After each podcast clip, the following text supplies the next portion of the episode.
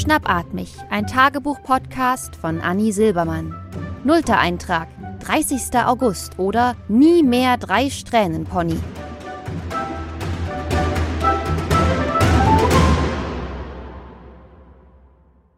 Liebes Tagebuch, ich will mich ja eigentlich nicht beschweren. Ich meine, wir geben alle unser Bestes, denn irgendwie hat ja auch jeder so sein Päckchen zu tragen, aber warst du schon jemals zufrieden nach einem Friseurtermin?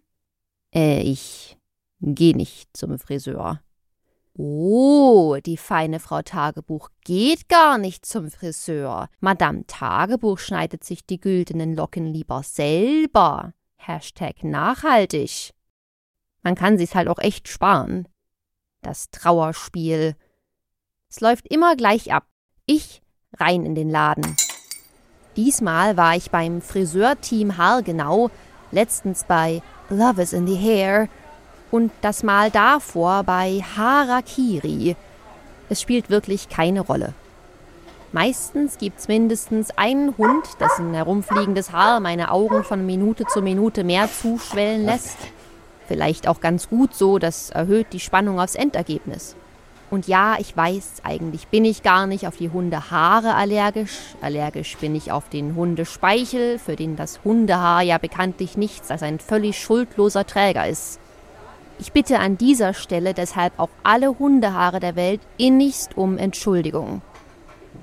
Trotz immer schmaler werdender Seeschlitze finde ich irgendwie den mir zugewiesenen Platz und fahre direkt die erste Rüge ein. Menschenskinder, wie soll ich denn da rankommen? Sie sind schon im Sitzen so groß wie andere im Stehen. Sorry, trief ich, während die Friseurin versucht, den Stuhl in den Boden zu kurbeln. Mit ihrem 1,24 Meter hat sie es schwer. Ich komme ihr entgegen und nehme auf einem stabilen Schuhkarton Platz, der ihr später noch als Pausenraum dienen soll. Und was machen Sie so? fragt die Friseurin, während sie abwechselnd die Textur ihres Hundes und meiner Haare untersucht. Ich bin. Kind zu Hause. Hä? Ich bin gerade mit den Kindern zu Hause. Ich glaube, da war gerade was mit dem Ton nicht in Ordnung. Aber verstehe ich Sie richtig? Sie sind also Hausfrau.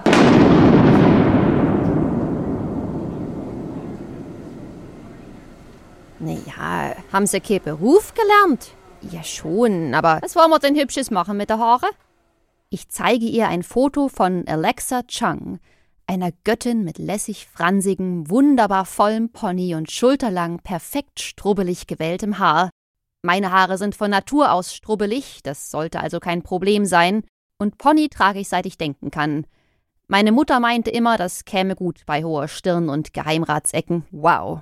Was los, Tagebuch? Boah, das ist ja schon ganz schön gemein von deiner Mutter, oder? Na ja, was hätte sie denn machen sollen?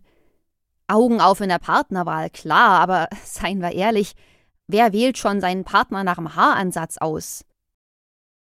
Alexa Chung ist rein haartechnisch jedenfalls kein unrealistisches Vorbild, wenn ich das einfach mal so von mir behaupten darf. Aber wie verlasse ich wirklich jeden Friseursalon? Mit dem Gesicht wie Axel Schulz und der Frisur von Betty White. Gott hab sie selig so mit drei ultrakurzen Strähnen ins Gesicht gebammelt, die rein gar nichts für meine Stirnsituation tun. Vermutlich denken FriseurInnen, dass man so auszusehen hat, wenn man Hausfrau ist.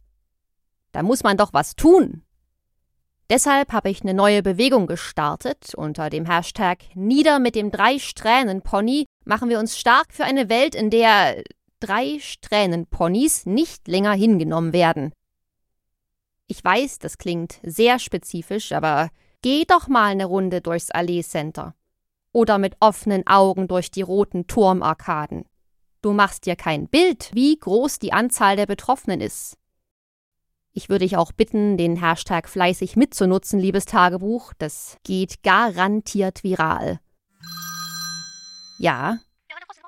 Hingefallen? Ein dicker Kratzer. Nee, nee, so klingt das normalerweise nicht.